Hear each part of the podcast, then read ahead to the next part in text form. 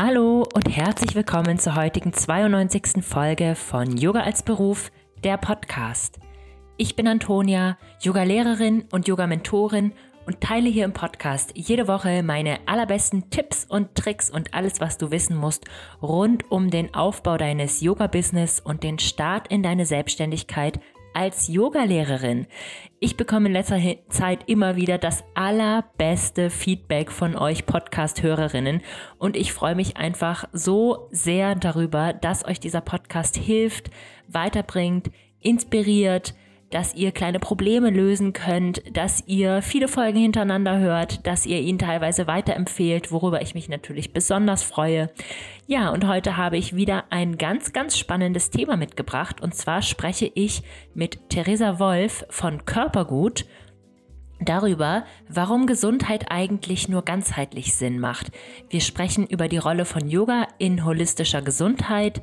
Wir sprechen darüber, was man eigentlich wissen muss und braucht, um in dem Bereich holistischer Gesundheit auch kompetent arbeiten zu können wie man eine fundierte Ausbildung eigentlich findet und erkennt, wir sprechen auch darüber, welche Gesundheitsthemen man eigentlich in die Arbeit als Yogalehrerin mit einfließen lassen kann, wo man auch seine Grenze setzen sollte, was Gesundheitsthemen angeht.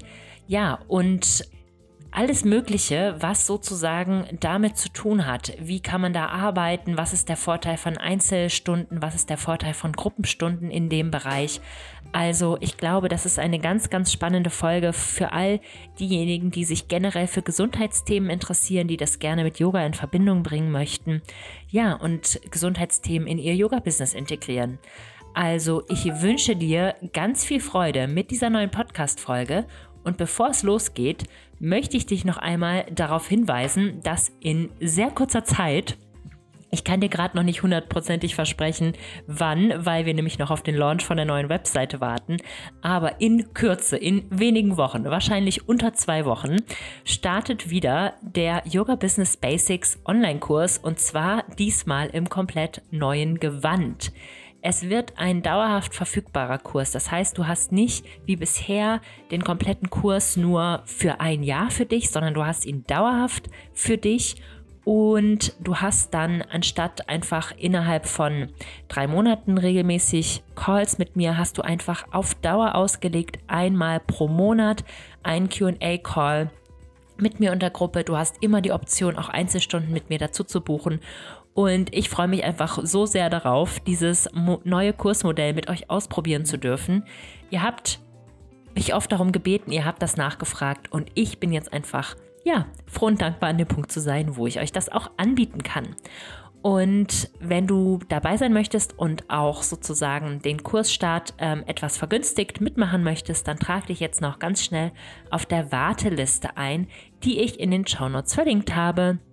Und damit wünsche ich dir jetzt erstmal ganz viel Freude mit der neuen Podcast-Folge.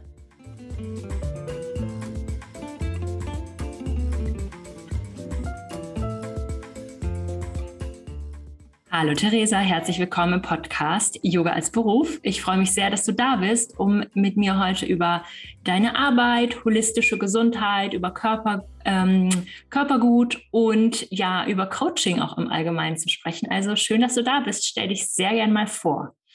Hi Antonia, ich freue mich total, dass ich da sein darf. Danke für deine Einladung. Genau, du hast schon ein paar Sachen erwähnt. Ich bin studierte Psychologin und Sportwissenschaftlerin und habe das, also die Kombination von Bewegung, Körper, Körpergefühl mit der Psyche, mit unserem quasi ähm, psychologischen Wohlbefinden, aber auch mit einem positiven Mindset verbunden, weil ich finde, die beiden Bereiche gehören einfach zusammen und gehören auch gemeinsam gelebt quasi. Und im Laufe der Jahre, im Laufe meiner Selbstständigkeit, ich hatte auch schon mal ein, ein und zwei Studios in, in Wien. Ich habe quasi auch diesen klassischen Yoga-Lehrerweg ähm, durch, bin ich durchgegangen, ähm, habe ich das Ganze weiterentwickelt, meine Marke Körpergut in ein Qualitätssiegel, in eine ähm, quasi Akademie und wir bilden jetzt körpergute Lehrerinnen aus. Wir nennen die Grundlagenausbildung Mindful Movement, weil es um ganzheitliche, also ganzheitliche Bewegung in dem Fall geht auch ganzheitliche Gesundheit, aber noch sehr viel Fokus auf Bewegung, auf Yoga, Pilates, Bodywork. Ich verbinde auch sehr, sehr gerne Tanz äh, mit Bewegung, quasi mit Yoga-Elementen. Und ähm, die Aufbauausbildung ist die Holistic Health Ausbildung. Da geht es dann ums Gesundheitscoaching, nicht ums psychologische Coaching, sondern ums Gesundheitscoaching, um die Komponenten auch Ayurveda, Ernährung, Entspannung, Stressmanagement und ganz viel positive, ähm, positiv-psychologische Methoden. Ja, wow, ist echt sehr, sehr umfangreich und spannend und vor allem ausführlich. Ähm, jetzt hast du ja so viele Bereiche da zusammengebracht, die quasi in die holistische Gesundheit rein spielen, also Bewegung, Ernährung, Psychologie. Was würdest du sagen, welche Rolle spielen Yogalehrerinnen in der holistischen Gesundheit?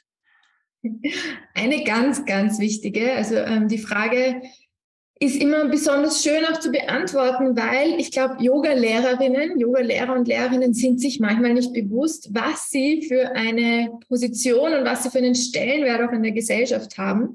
Also ich werde, wenn ich sage, ich bin Yoga-Lehrerin, immer sehr bewundert angeschaut, manchmal auch von oben bis unten gescannt, um zu überprüfen, ob ich auch diesen klassischen Instagram-Yoga-Body und Outfit anhabe. Da merke ich immer, wie, wie das auch andere, was die anderen für ein Image haben von einer Yoga-Lehrerin. Auf jeden Fall sind wir, dürfen wir uns immer fragen, mit welcher Haltung kommen Personen in eine Yogastunde? Und genauso mit dieser, mit dieser Erwartung oder auch mit, diesem, mit dieser Erwartung ans Yoga, wie Yoga ihr Leben verändern kann, wie sie es auch ganzheitlich verändern kann, weil das sich dann auch in ihrem Umfeld herumspricht, je erwartungsvoller die Personen in die Yogastunde kommen, desto wichtiger sind auch wir. Und dadurch, dass Yoga in unserer Gesellschaft heute einen sehr, sehr hohen Stellenwert hat und immer verbreiteter ist und es fast komisch ist, wenn eine Person noch gar kein Yoga gemacht hat oder ausprobiert hat und einen sehr guten Ruf auch oftmals hat, haben wir als Yogalehrer eine, einen sehr, einen hohen Stellenwert und eine große Macht, also wir, wir können Menschen verändern, weil das Yoga impliziert, dass in der Philosophie des Yoga und auch wenn, wenn man einen, den klassischen Yoga-Studio-Aufbau ähm, ansieht oder auch wenn jemand Online-Yoga unterrichtet, Menschen gehen rein mit einer etwas wert, also mh, mm, wertfreieren Grundhaltung. Sie sind sicher ein, ein ungeschriebeneres Blatt, wie wenn sie zum Beispiel in eine Lauftraining-Session gehen weil einfach sie sich ganz bewusst auch oft fürs Yoga entschieden haben. Das ist für viele nicht nur Fitness, sondern eben Fitness, Bewegung und noch das gewisse Etwas. Und dadurch können wir, sind wir in der Position, Menschen ein bisschen mitzuformen. Das heißt, auch das, was wir als Yogalehrer zwischen den Zeilen vermitteln, neben der Bewegung, die Philosophie, das, ähm, das Drumherum, hat extrem viel Auswirkung auf die Personen. Und das immer, wenn, wenn Macht möglich ist, quasi Macht im Sinne von positiver Macht, Einfluss, also für wen Macht was Negatives ist, wenn man das mit allen negativen Politikern und so weiter verbindet, gerne ersetzen mit einem Wort, das für dich als Zuhörer und Zuhörerin ähm, positiv ist.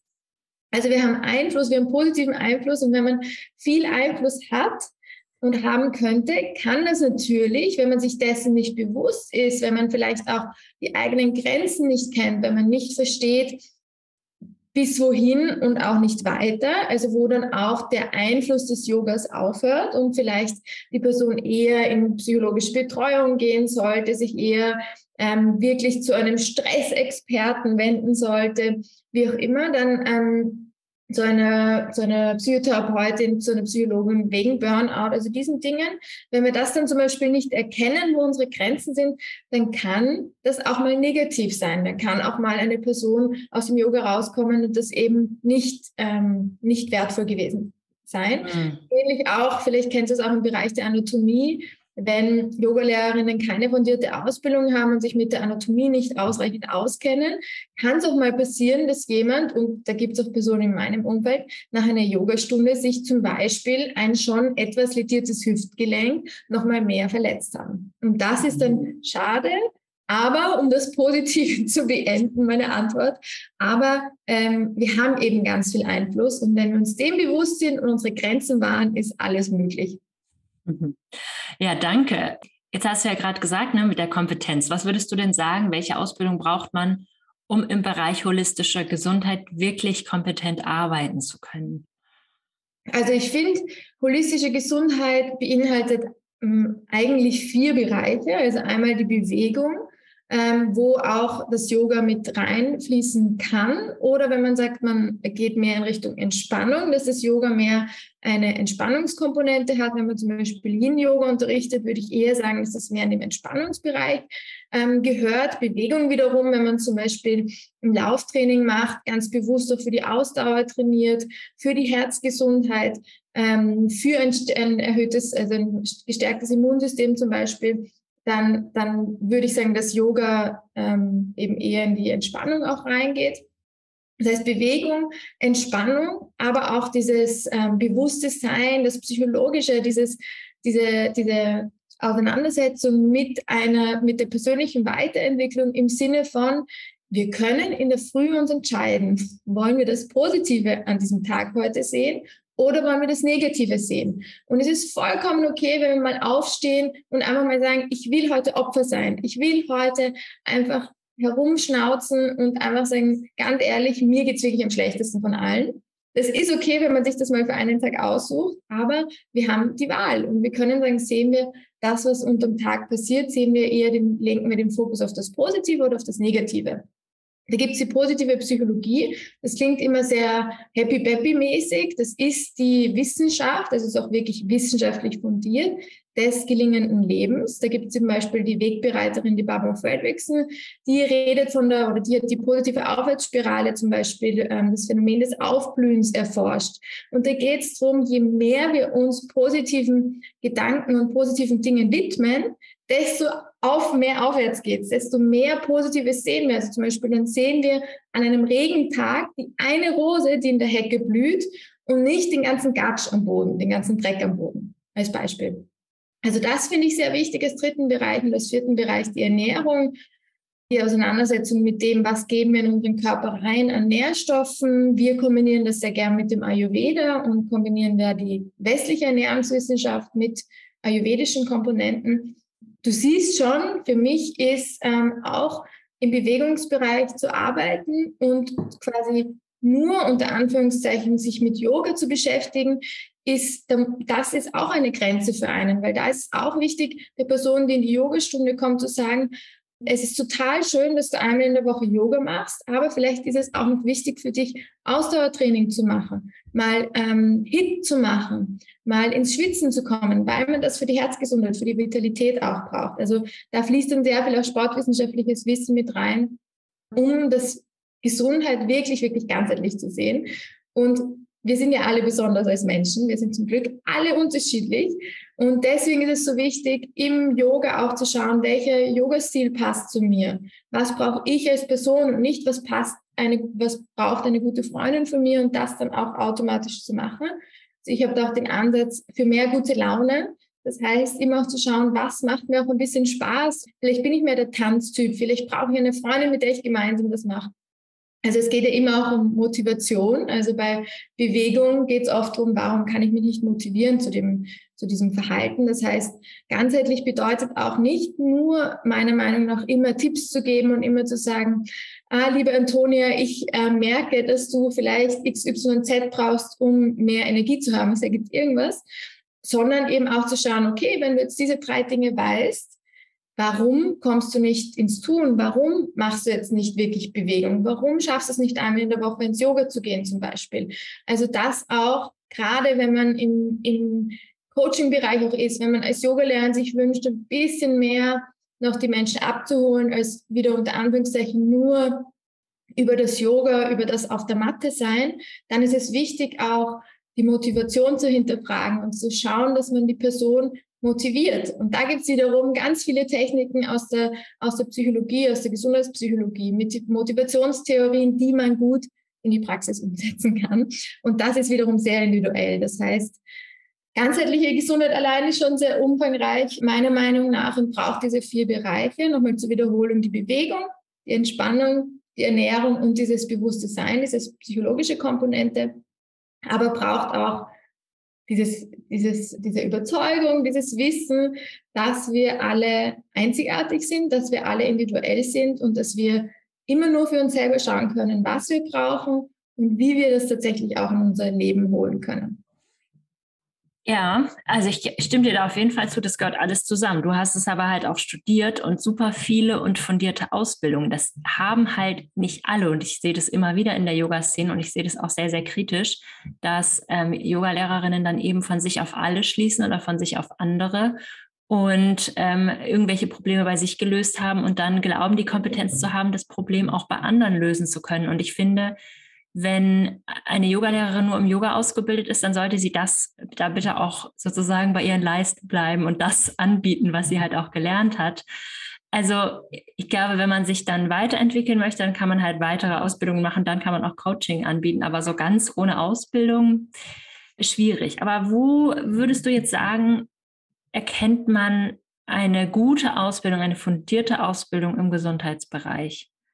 Ja, Danke, dass du das ansprichst. Also ich finde das sehr, sehr, sehr wichtig, dass das viel, viel mehr noch in die Öffentlichkeit kommt, dass man als Konsument immer schauen sollte, welche Ausbildung und welches Wissen und wie fundiert ist es, dass die Person hat, von der man quasi ein Angebot in Anspruch nehmen möchte.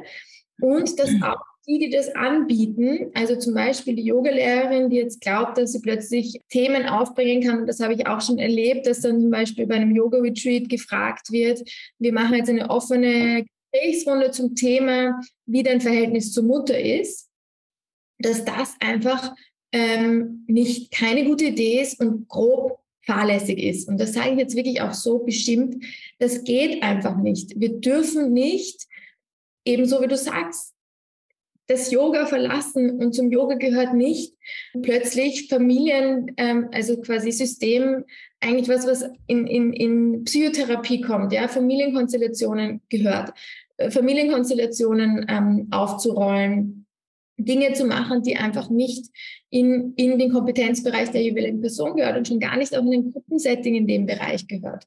Und wenn man dagegen fragt, wie hat dir die Yogastunde getan? Wie fühlt sich dein Körper jetzt an? Das ist wiederum eine Frage, die eine Yogalehrerin sehr gut fragen kann. Und es braucht meiner Meinung nach eben auch diese Anerkennung. Wir wissen jetzt schon, wenn man als Yogalehrer arbeitet, dass man einen hohen Einflussbereich hat. Und in dem Moment, wo sich eben viele Menschen uns anvertrauen, wenn man über die Bewegung und über diese sehr sensitive Art des Yoga quasi sehr schnell Vertrauen von den Menschen bekommt, öffnen sich die Menschen auch sehr leicht und glauben sehr schnell, es wird alles können und alles Wisser sind. Ja? Und beginnen sehr schnell eben auch zu fragen, wie hast du das damals gemacht? Ich weiß, du hattest oder du, ich weiß, du bist seit zehn Jahren in einer Beziehung. Hast du irgendwelche Tipps für mich, wie ich einen Mann finden kann? Zum Beispiel, ja, solche Dinge. Und das ist genau das, wenn ein Yoga-Lehrer zum Beziehungscoach wird, gibt es ein Problem, weil da eben kein fundiertes Wissen dahinter ist und wir, so wie du gesagt hast, von uns nicht auf andere schließen können. Und ich finde, es braucht einfach da noch viel mehr Qualitätsmerkmale. Und ähm, woran ich zum Beispiel ein Qualitätsmerkmal erkenne, ist, wenn die Ausbildungsschule, ähm, das Ausbildungsinstitut oder auch die Lehrerin, die eine Ausbildung anbietet, wenn die gute fundierte Ausbildungen hat. Das heißt, wenn die auch wirklich das Preis gibt. Ich finde, es ist nicht okay, wenn man auch bei einem, einer Yoga-Lehrerin, die eins zu eins zum Beispiel an, anbietet, nicht ersichtlich hat, welche Ausbildungen sie hat. Und da wäre für mich schon mal das große Fragezeichen, hat sie vielleicht keine Ausbildungen, stellt sie deswegen nicht online? Oder hat sie so viele und irgendwie hat sie es nicht nötig, das Preis zu geben? Aber da würde ich zum Beispiel auf jeden Fall als Konsumentin nachfragen. Die kann mir noch so sympathisch sein und das ist oft das Problem, dass wir dann nur nach der Sympathie gehen und nicht nach der Expertise. Und das ist, wie wenn wir uns einen Anwalt aussuchen, der seit 30 Jahren nicht mehr praktiziert hat, nichts über das Markenrecht weiß, weil es vor 30 Jahren noch nicht, oder sagen wir über das Online-Recht, weil es vor 30 Jahren noch nicht mal wahrscheinlich gute Internetverbindung gab. Und wir den aber so sympathisch finden, weil er ist unser Nachbar und deswegen jetzt fragen, kannst du mir helfen? Das heißt, da ist auch das Wichtige, ist die Person, bildet die sich jährlich weiter. Ähm, in jedem normalen, in jedem qualifizierten Berufsfeld, wie zum Beispiel bei Psychologen, um die Lizenz zu behalten, um diese, ähm, ich weiß nicht, wie man das sagt, aber um das Gewerbe weitermachen zu können, muss man Weiterbildungspunkte vorweisen. Eine Ärztin könnte nie praktizieren, wenn sie nicht jährlich Weiterbildungen macht. Und das, finde ich, brauchen wir auch im Yoga-Bereich, also eine internationale Yoga-Allianz, die da vielleicht noch ein bisschen äh, umfangreicher ist, ganzheitlicher ist, vielleicht auch auf den gesamten Gesundheitsbereich. Nur das Problem ist immer bei so Zertifizierungsschulen ähm, oder Verbänden, dass die wiederum privat sind und wiederum ein, einfach Geld machen möchten. Wir zum Beispiel als Ausbildungsinstitut sind in Österreich als Bildungseinrichtung ähm, qualifiziert. Dafür haben wir ein Qualitätsmanagementsystem. Dafür wurden wir extern geprüft. Davon wurden wir vom Bildungsministerium ähm, quasi valuiert. Dafür ist jemand in unsere Räumlichkeiten gekommen. Ich war total nervös. Alle aus dem Team waren total nervös. Das hat uns ein Jahr gebraucht um diesen Zertifizierungsprozess durchzugehen. Wir haben eine Pädagogin im Team, die ähm, immer die, die quasi die, das ganze Jahr, ein Jahr eine Ausbildung zu machen, braucht pädagogisches Wissen. Und ich habe Pädagogik nicht studiert. Das heißt, es wäre auch da wieder grob fahrlässig, eine Ausbildung aufzusetzen und zu glauben, nur weil ich selber gut Yoga unterrichten kann, kann ich das auch an andere weitergeben. Das ist ja oft auch das Problem dahinter, ähm, dass man nur weil man es selber gerne macht, kann man noch nicht unterrichten. Und das heißt, du siehst schon, was es, was es so für Möglichkeiten gibt, als Konsument zu schauen, ist das eine gute Ausbildung oder wiederum, wenn ich wo hingehe, wenn ich jetzt so eine Yoga-Lehrerin eine Stunde nehmen möchte, um schauen zu können, was hat die für Ausbildungen gemacht und sind die wiederum gut und wertvoll und gut qualifiziert quasi. Hm, ja, absolut, absolut. Genau, das ist halt, äh, es ist halt ein freier Beruf auf jeden Fall und da gibt es wenig Regularien und es ist auch alles schwer zu vereinheitlichen, weil es gibt halt nun mal auch so viele verschiedene unterschiedliche Yoga-Arten und so.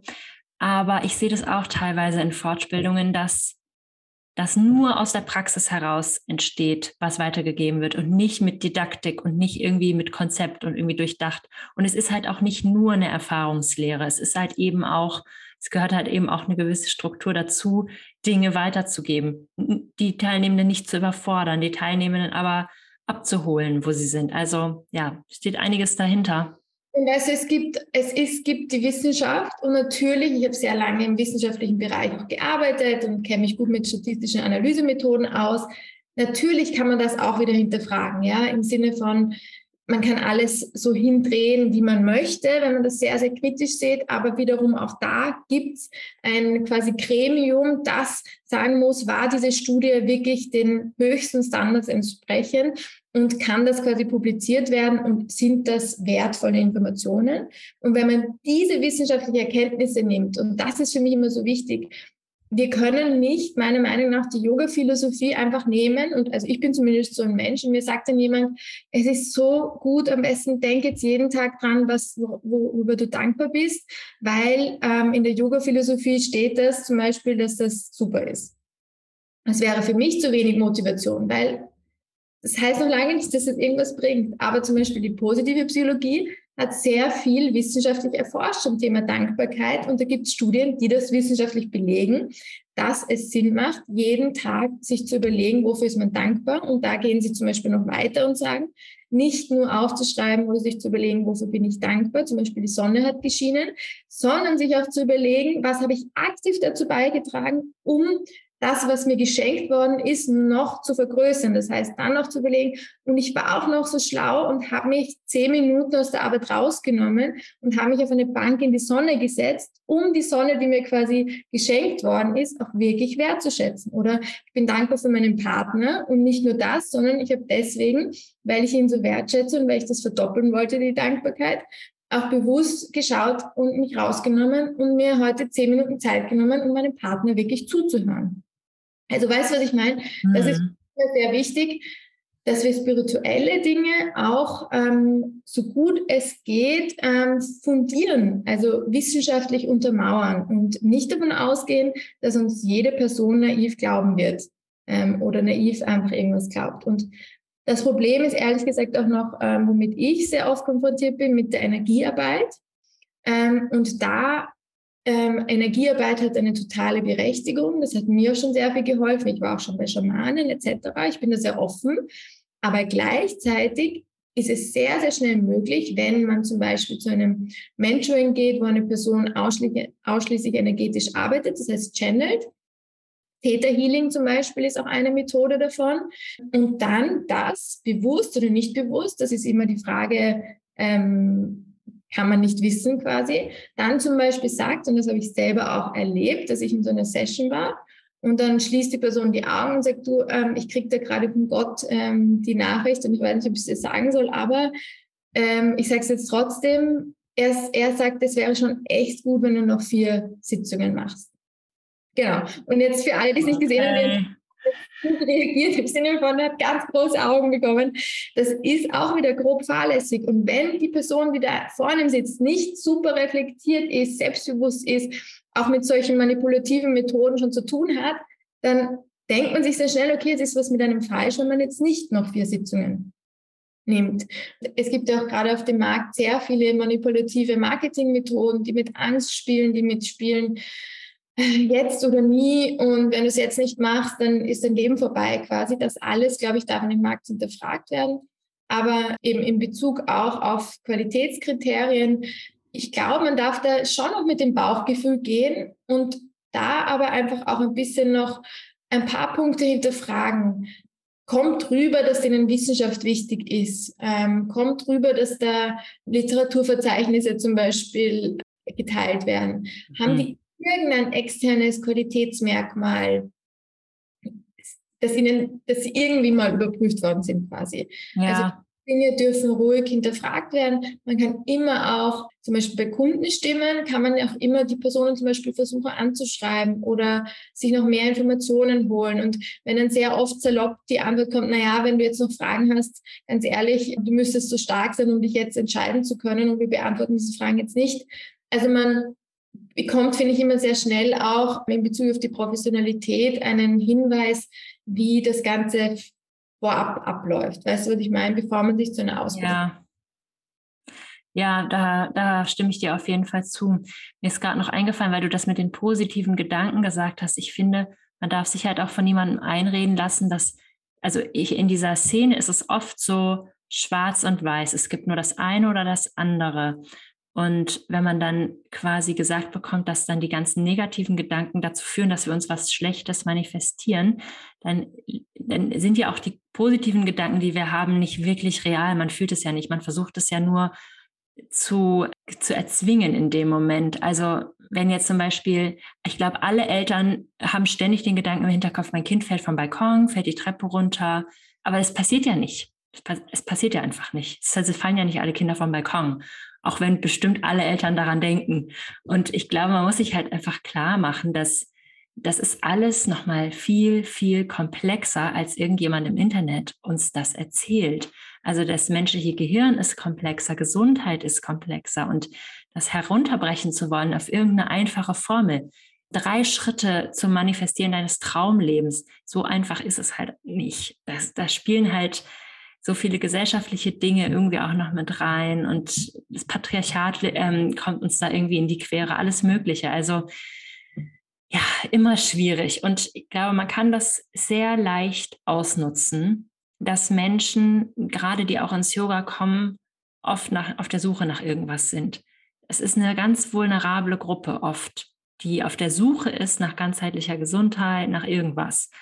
Und deshalb auch, ne, wenn ihr zuhört und ihr wollt selber was anbieten, guckt wirklich auf euren Kompetenzbereich und wenn ihr was in Anspruch nehmen wollt, dann guckt wirklich auf die Kompetenz von der Person, die euch was anbieten möchte. Es gibt ganz, ganz, ganz tolle Menschen da draußen mit tollen, qualifizierten Angeboten, aber ich finde manchmal ist es gar nicht so leicht zu sehen. Also das ist auch niemandes Schuld, dass es schwer zu erkennen ist, wer jetzt kompetent ist und wer nicht. Ja. Genau. Also, und ich glaube, das ist ja auch manchmal, also noch in Bezug auf die, auf die Gedanken, Negat äh, ich würde nicht sagen, dass das negative Gedanken sind, sondern das sind konstruktive Gedanken im Sinne von, wenn man daran denkt, dass das Kind runterfliegen könnte, fühlt man sich und schaut besonders achtsam darauf, dass es eben nicht passiert. Mhm. Bei mir zum Beispiel immer wieder versuche ich, weil ich in Garagen manchmal mit dem Auto gegen was angefahren bin früher, weiß ich jetzt schon, dass ich mich, sagen wir, jedes Jahr einmal daran erinnere, du hast schon mal so und so viele Euro gezahlt, weil du irgendwo angefahren bist, reiß dich jetzt wieder zusammen und fahr wieder achtsam.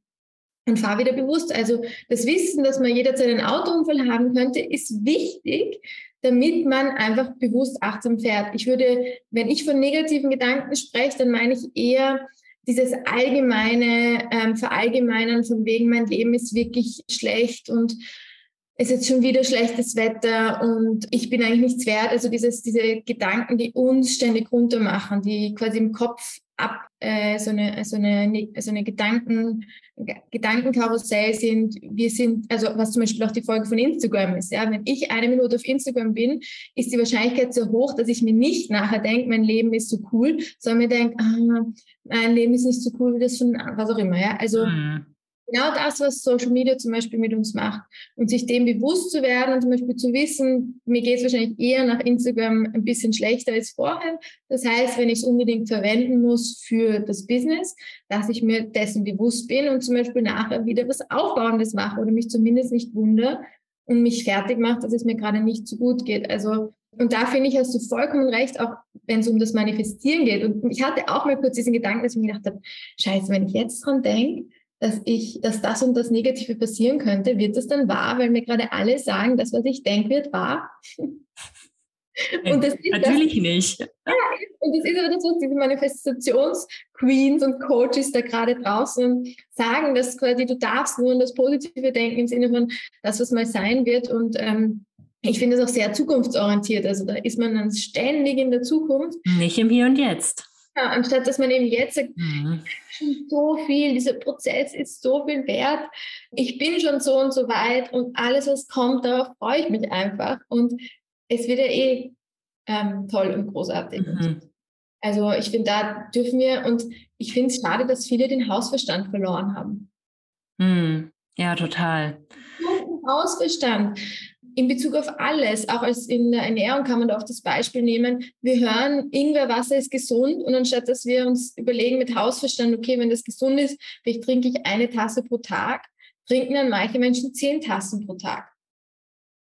Ja, halt, es wird, es wird nicht alles heilen, genauso wie Selleriesaft nicht, einen nicht von all deinen Problemen befreien wird. Aber irgendwie gab es eine lange Zeit, wo alle das geglaubt haben. Es ist schon wirklich auch einfach, also ich finde es dann einfach immer lustig zu beobachten. Ja, aber ich glaube, da haben wir jetzt auch gemeinsam ein neues Qualitätsmerkmal gefunden im Sinne von, wenn jemand einem beim Marketing suggeriert, dass alles so schnell und einfach geht, mhm. dann ist was falsch und dann weiß man schon, dass es mit irgendeiner Lüge verbunden ist quasi. Ja.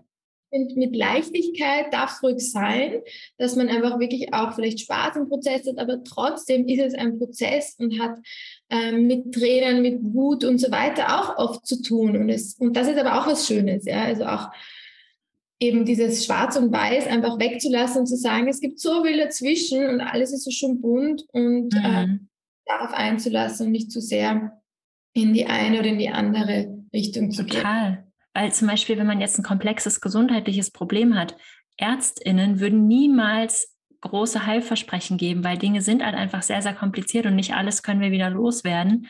Wenn mir dann irgendein Health Coach im Internet sagt, mach nur die drei Dinge und dann wird alles gut, dann sollte man schon wirklich aufmerksam werden. Ja, weil viele, so funktioniert halt nicht der Körper. Genau. Ähm, also da würde ich, ja. ja. Und auch da ist auch immer sehr wichtig, es, die Verantwortung liegt in der Person selbst. Das heißt, es muss halt immer rüberkommen, zum Beispiel bei uns, wenn man eine Ausbildung macht und sich anmeldet, ist man deswegen noch nicht Yogalehrerin, sondern wir geben alle, alles, was dafür notwendig ist, damit die Person dann eine gute Yoga lernen wird, aber die Person muss ins Tun kommen und muss üben und üben und über den Schatten springen und weißt du, was ich meine? Also das ist mhm. auch, wenn eine Ärztin sagt, ähm, das und das und das solltest du machen, um gesund zu werden oder kannst du machen, liegt es an der Person, ob sie wirklich gesund werden möchte oder ähm, ob sie einfach, weißt du, was ich meine? Also nur das Hingehen und das in Anspruch nehmen ist halt auch nicht alles. Und ähm, was mir vorhin noch eingefallen ist, weil du gemeint hast, eben mit den, mit den, dass man eben Ausbildungen macht und die Kompetenzen hat. Auf der anderen Seite gibt es ja wieder mega kompetente Menschen, die sich aufgrund ihres Selbstwerts zum Beispiel nicht trauen, rauszugehen. Und das finde ich dann auch immer sehr schade, weil das dann wieder Personen sind, die das, worüber wir jetzt geredet haben, sehr extrem verinnerlicht haben, dass sie eben nicht über ihren Kompetenzbereich gehen wollen, dass sie nicht mhm. falsch, dass sie zu sehr Angst auch haben, dass sie irgendwo dann nicht helfen können. Und da hilft mir immer, dass man in dem Moment, wo man weiß, man ist jetzt für diesen Bereich zuständig und wenn die Person die, mit der man gerade arbeitet, aus diesem Bereich raustritt, dann hat man zehn Karten. Mhm. zehn Visitenkarten von Personen, die, je nachdem, wohin die Person dann raustritt aus dem Kreis, aus dem eigenen Kompetenzbereich, jemanden bräuchte. Und dann sagt man, ah, ich merke, es ist gerade echt schwierig in einer Beziehung. Ich kann dir da leider nicht mehr weiterhelfen. Aber ich kenne eine tolle Person, die fundierte Beziehungspsychologin, was auch immer ist, Coach ist, wenn es um Beziehungen geht, die wird dir da mega helfen. Vielleicht könnt ihr dann sogar auch in eine Paartherapie gehen, was auch immer. Und dann diese Karte weiterzureichen. Mhm. Wirklich ein Netzwerk sich aufzubauen äh, mit Personen, die ein ähnlicher Typ ist wie man selber, weil die Personen hätten halt so gerne. Es ist halt auch so einfach für die Personen, die zu einem kommen, weil sie haben jetzt schon Vertrauen zu uns aufgebaut. Das heißt, sie hätten so gern jetzt auch noch den ganzen Laden, so wie wenn wir in einen Supermarkt gehen, gibt es nichts Ärgerlicheres, wie wenn wir da fast alles bekommen, nur wegen zwei Dingen müssen wir noch in einen anderen Supermarkt gehen. Mhm. Und deswegen ist es total verständlich, dass Personen sehr gerne, dass jeder versucht, den leichtesten Weg zu wählen und am liebsten wünschen würde, dass die Yoga-Lernen halt auch noch alle anderen zehn Sachen bedient. Und da dann aber auch zu sagen, man sucht sich Personen in, in dem, man baut sich ein Netzwerk auf von Personen, die einem ähnlich sind, die eh, vor allem nicht ähnlich vom, vom Aussehen oder so, sondern ähnlich von den Werten. Das heißt, die Wahrscheinlichkeit sehr hoch ist, dass wenn die Person mit mir zum Beispiel Vertrauen aufgebaut hat, dass die Kollegin, die ich total wertschätze und mit der ich auch lachen kann und die eben ähnliche Werte hat, auch für die Person dann richtig ist, nur eben einen anderen Kompetenzbereich hat. Ja. Und weil ich finde immer sehr frustrierend, Personen quasi dann sagen zu müssen, du, da kann ich dir nicht helfen. Und ich weiß auch niemanden, der dir dabei helfen kann, quasi. Dann muss ich die Person ins Leere schicken. Und das finde ich immer sehr, sehr traurig. Und ähm, das kann man so leicht ändern, indem man dann eine gute Weiterempfehlung hat. Ja, genau so mache ich das auch bei mir. Also wir, ich habe ja so ein 1 zu 1 Angebot und da ist eine ähm, Coachin dabei, die ist auch Psychologin und hat eine systemische Ausbildung und alle möglichen weiteren Ausbildungen. Die hat quasi auch einen separaten Anteil an dem 1 zu 1 Mentoring.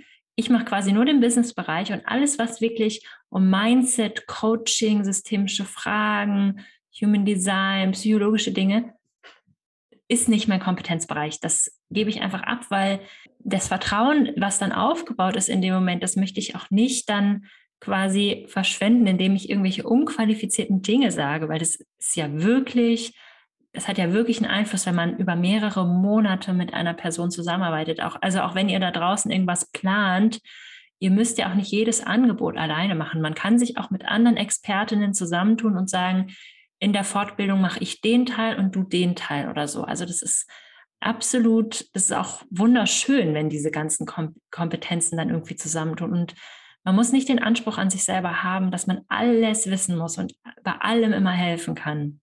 Ja, und das finde ich macht es dann auch immer sehr unprofessionell, weil das einfach ja. nicht möglich ist. Und für mich persönlich ist es auch total bereichernd, andere Dozenten in, in der Ausbildung zu haben mhm. und einfach auch wieder andere Menschen und andere auch wieder vielleicht Personen, die inspirieren können. Und ja.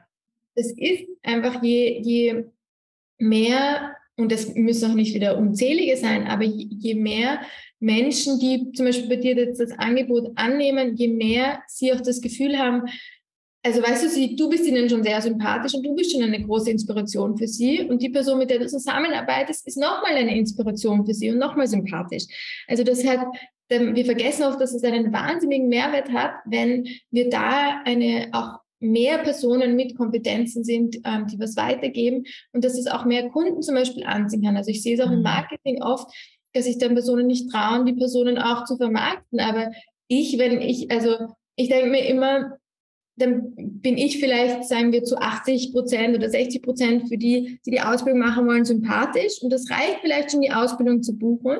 Aber dann sind noch die Mentoren dabei. Und eine Mentorin hat ein Kind, die andere Mentorin macht zum Beispiel Fokus auf Retreats und ähm, liebt wandern zu gehen und hat daraus ein Business gemacht. Also weißt du so, und das sind dann nochmal, die eine ist größer, die andere ist blond. Das heißt, das sind nochmal so viele Komponenten, die dann wieder dazu führen, dass marketingtechnisch die Vielfältigkeit auch wieder repräsentiert wird, die es im Leben gibt. Und das heißt, ähm, das heißt aber nicht, dass man sich total zerstreut, weil wir alle mhm.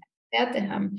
Und nicht umsonst macht darf zum Beispiel eine Werbung mit möglichst vielen verschiedenen ähm, Körper, Frauenkörpern, damit sich eben auch jeder Typ angesprochen fühlt. Weil für jeden Typ ist vielleicht, und das war jetzt vielleicht keine gute Marke, die ich jetzt genommen habe, aber für jeden Typ ist die Creme gut, ja, im Sinne von, und ähm, also ich finde, da sind sich Einzelunternehmerinnen manchmal auch im Weg, dass sie sich zu wichtig nehmen hm. und sagen, nur ich kann das machen und nur ich darf im Rampenlicht stehen quasi und vergessen, dass andere Personen im Team ja auch also was ausstrahlen und Sympathie erregen können quasi. Ja, total. Wir können nicht alles für alle sein. Das kann nicht der Anspruch sein, weil dann verwässert unsere Kompetenz ja auch total.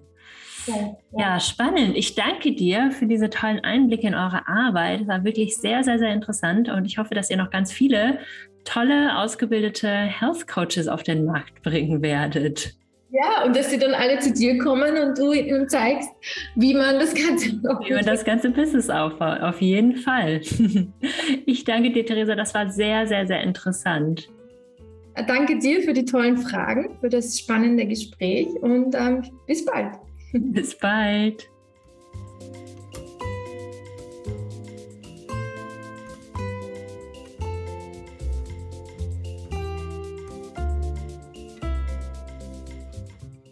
Wenn dir diese Podcast-Folge gefallen hat, dann hinterlass mir doch jetzt super gerne eine Sternebewertung, vielleicht einen Kommentar bei iTunes.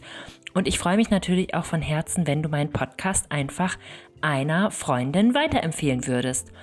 Und wenn du Interesse hast am Yoga Business Basics Kurs, der jetzt bald wieder startet und natürlich auch einem Bonus in der Startwoche, dann trag dich super gerne jetzt einfach noch ganz unverbindlich auf der Warteliste ein.